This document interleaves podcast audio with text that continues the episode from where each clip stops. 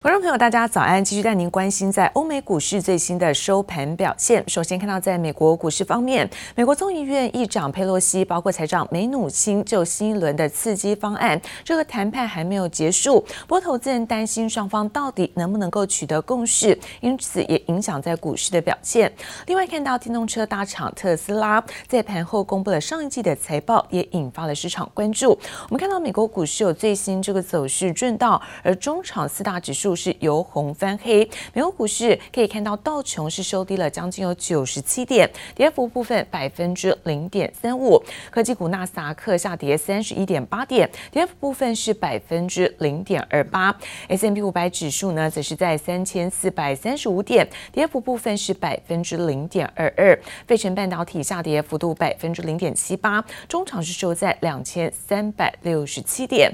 再来看到欧洲的相关消息，投资人担忧。在本土的疫情升温，那么也抵消了在企业的获利利多。我们看到欧股主要指数震荡，而房产包括在健康照护股都出现了下挫。中场在德国部分压回幅度超过百分之一哦，跌幅是百分之一点四一。那法国股市跌幅则在百分之一点五三。We're still apart, still a number of issues to work on, uh, but the last 24 hours have have moved the uh, the ball down the field. But I am optimistic. She, uh, we do share uh, one goal, uh, and that is hopefully to get some kind of deal uh, in the next uh, 48 hours or so. 白宫幕僚长梅多斯证实，美国新一轮纾困案还有一线生机，又给出了四十八小时的最后通牒，两党持续协商达成协议的可能性大增。Uh, I'm Emily, your new neighbor. Netflix 新剧一推出，成功引爆市场话题。Netflix 上季全球订阅用户增加了两百二十万人，但在市场看来表现还不够好。The streaming giant missed Wall Street estimates for subscriber additions by more than a million, and it also offered up some disappointing guidance. The subscribers that they reported, the net adds, were off um, by about a million. So I, I don't think that's incredibly, um, you know, impactful to the long-term story. I think they still have plenty of runway in a, in a number of regions. Netflix 第三季营收来到六十四点四亿美元，年增百分之二十二点七，表现不俗。但和今年上半年数据单季增加上千万新用户相比，如今用户增加速度明显放缓。预估第四季用户新增六百万人，也不如市场预期。不过 Netflix 的全球订阅用户数已经达一点九五亿人，再创新高。Advertisers, because of COVID, I think are shifting faster away from traditional evening television and looking for how can they reach this audience, especially a younger audience, more and more content on places like Snapchat.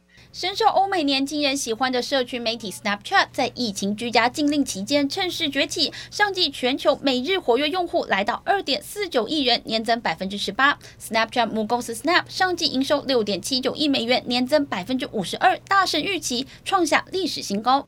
记者王雄、杨启华综合报道。而距离美国总统大选只剩下两个星期，现在双方阵营都在积极地挖出在对方的丑闻。民主党候选人拜登的儿子现在陷入电邮的丑闻之后，拜登的女婿也被卷入风暴，被爆出呢协助中国企业来进军美国，和中国是有利益的纠葛。不过，美国总统川普呢常常批评拜登对于在中国屈服。来自于在《纽约时报》披露，川普和中国其实也有生意的往来，在中国还有一个之前没有公开的秘密账户。从口袋掏出一叠钞票，美国总统川普出席教会活动，毫不避讳在公开场合点钞捐款，一副作风坦荡荡。Joe Biden is a corrupt politician. The FBI should be investigating. Biden will surrender your jobs to China. He will surrender your future to the virus. 川普批评拜登对中国态度软弱，跟紧咬拜登家族和中国有生意往来。不过，川普恐怕是五十步笑百步。Remember when he was trying to run against like Beijing Biden? Remember that minute? He was trying to run against Biden as somehow being soft on China? And the Times tonight is reporting that President Trump took nearly $25 million cash from sources linked to China and the Chinese government, including a previously secret Chinese bank account, just in the first year he was in office as president. 商人出身的川普也曾和中国有商业往来。纽约时报披露，川普在中国有账户，以川普国际饭店管理公司名义设立，因此并未列在川普的公开财务咨询报告上。川普的公司在二零一三年到二零一五年间，为了寻求商标授权交易，在中国缴税十八点八万美元，相当于台币五百四十万。According to the Times tonight, President Trump has a previously undisclosed bank account in China. Did I mention it's two weeks until the election? Two weeks until we decide as a country whether we will change course.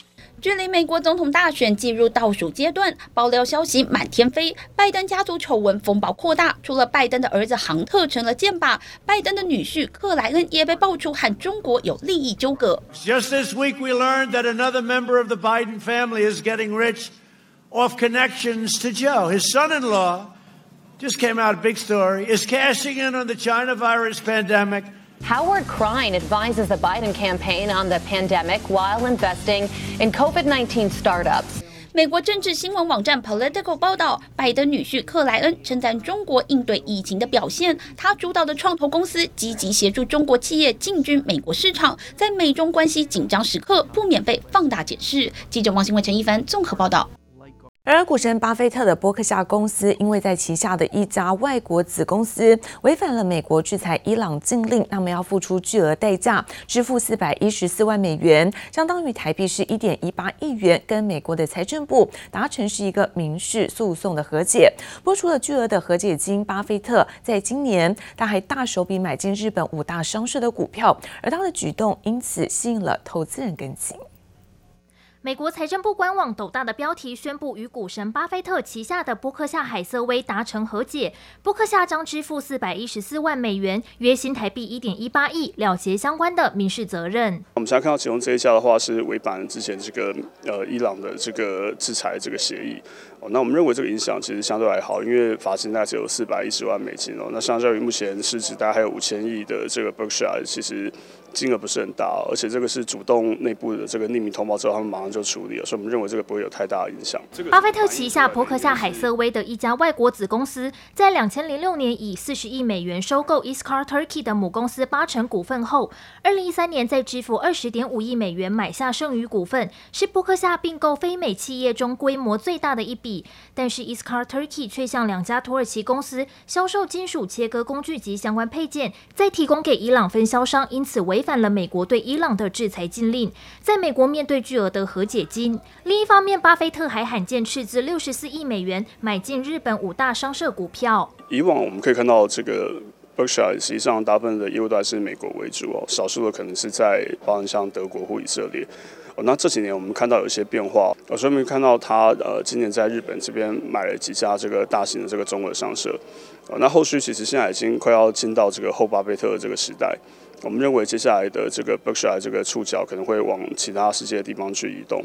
股神买进日股也带动外资跟进，在十月九号当周，外资净买入一点四二兆日元，约新台币三千八百六十三亿元，创下近十八个月以来最高纪录。而巴菲特的动作也送出强烈的正面讯息。Verda Advisors 日本投资经理史密兹分析，日本可能是折价幅度最大的市场之一。日股目前预估本益比仅十七倍，低于标普五百的二十二倍。而外媒彭博则指出，除了股神巴菲特促进买气，日本首相菅义伟上台后的一系列措施，加上日本地缘政治相对稳定，也都是让日股热络的原因。而扑克夏也将在十一月中旬公布第三季度的持股报告，巴菲特的一举一动也都将成为市场的关注焦点。记者黄柔香龙镇台北采访报道。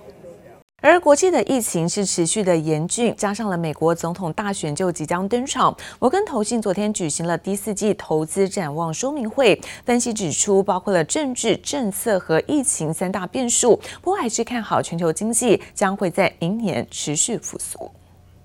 二零二一年还将会是一个经济增长周期的一个初期。那这一方面对于股票或者是一些风险性资产整体来看的话呢，未来六到十二个月还是相对的正面。正面看待全球经济将在二零二一年持续复苏。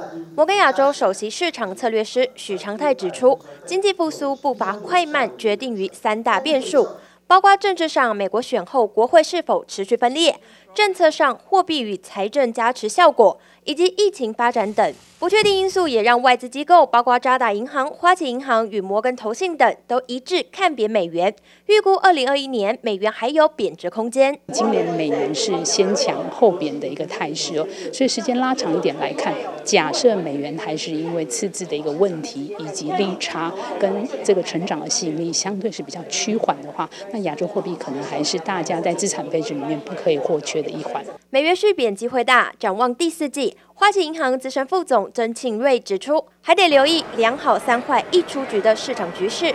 良好是整体基本面改善与企业获利好转，各国宽松政策与财政措施支持经济复苏。三坏则包括入冬以后疫情可能更加严峻，美中关系紧张，以及美国总统选举增添变数。一出局则是川普或拜登，终究会有一人出局。施罗德分析，第四季经济重心领头区域在亚洲，信用资产将成为布局方向。摩根投资则建议多元分散，股市首选雅股、科技股和医疗保健等，而债市则看好高收债与新兴市场债。今年比较。明显突出的，像科技类股，还有一些成长性的类股，是我们比较偏好的一个未来的趋势。疫情发展与美国大选都是变动因素，也让各国的经济发展跟着联动，持续牵动投资人的观察目光。记者叶玉林、欧俊杰台北采访报道。而五 G 以及 AI 的新兴科技的创新应用，现在引导了全球半导体产业是持续的强劲成长。而继台积电不断的创新表现之后，二哥联电现在接棒演出，甚至预计要再调涨八寸晶圆的代工价格。同时呢，美国对于在中国的贸易制裁行动，也让国际半导体大厂纷纷是转向台湾。请揭牌。工研院携手新思科技，二十一号正式成立人工智慧晶片设计实验室，再次凸显台湾半导体在全球重要性。现在 IC 因为设计越来越进步，那个 tool 都越来越贵，而且你的设计跟验证都要需要一些工具，所以我们这边有 team。不但提供工具，而且我们也可以跟他一起做。实验室里正在进行的是无人车、无人机等相关的 AI 晶片研发，这是一个资本密集、人才密集的产业链。工研院在跟台湾的这个半导体产业、IC 设计产业跟许多的应用产业，其实都有很深的连结。我想经过工研院这个平台，我想刚刚提到就是强强结合。AI、5G 等创新应用引领半导体产业加速向前，订单也如雪片般飞来，不止。挤爆台积电产能，就连二哥联电也满到明年上半年。晶圆涨价声浪不断，让不少重量级国际大厂如高通、博通、应用材料等也纷纷插旗台湾，加码投资力道。我们一共投入了大概超过八亿台币的这个经费哈，那么除了现有的同仁，我们调集将近一百个人，我们另外招募一百个人，有两大概两百个人这个团队哈，专门针对这个 AI 跟先进半导体这个技术的研发。根据 IEK 调查，二零三零年 AI 将创造全球市场营收达十五点七兆美元，GDP 成长达百分之十四。谁能掌握 AI，谁就能取得大成功。已经很多来了哦。包括 Micron，包括 Qualcomm，哦，那台湾现在要发展，不但欢迎他们来，但最重要是希望他把我们的智慧带到全球去跟他合作。台湾 AI 晶片联盟会长卢超群期盼与国际大厂强强联手。我们预计呢，从原本两到三年呢，应该可以缩短差不多到十八个月到二十四个月。AI 设计实验室的揭牌启用，国际大厂的锦上添花，加上台积电、联电等晶圆厂带来的亮眼表现，都将为台湾半导体奠定下个里程碑。记者朱月英、姚颖哲新竹采访报道。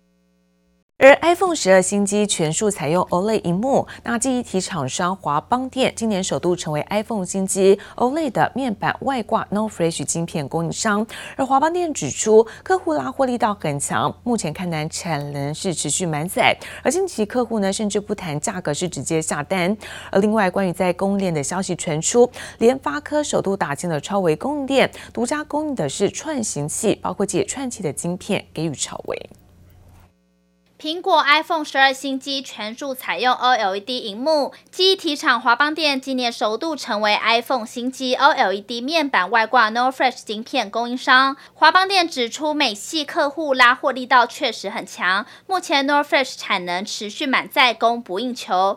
近期客户甚至不谈价钱，直接下单，市场反而预估华邦电订单能见度可望已到明年第一季。联发科五 G 接单报捷之际，在非手机领域也有重大突破。供应链消息传出，联发科首度打进超微供应链，独家供货串行器和解串器晶片给超微，两强携手抢攻高速运算商机，反而更看好伴随伺服器市场成长的趋势，将挹注联发科的营运动能。机体控制晶片厂群联二十一号宣布，在美国科罗拉多州布隆菲市县成立系统整合和技术研发中心，就近为当地企业级 SSD 客户和伙伴提供更完整、及时的技术支援，还有客制化的服务。进军企业级储存一级战场，未来不仅能协助群联提升整体客服品质，更能间接争取更多的客户订单。受惠于打线封装需求强劲，美系外资。反而预估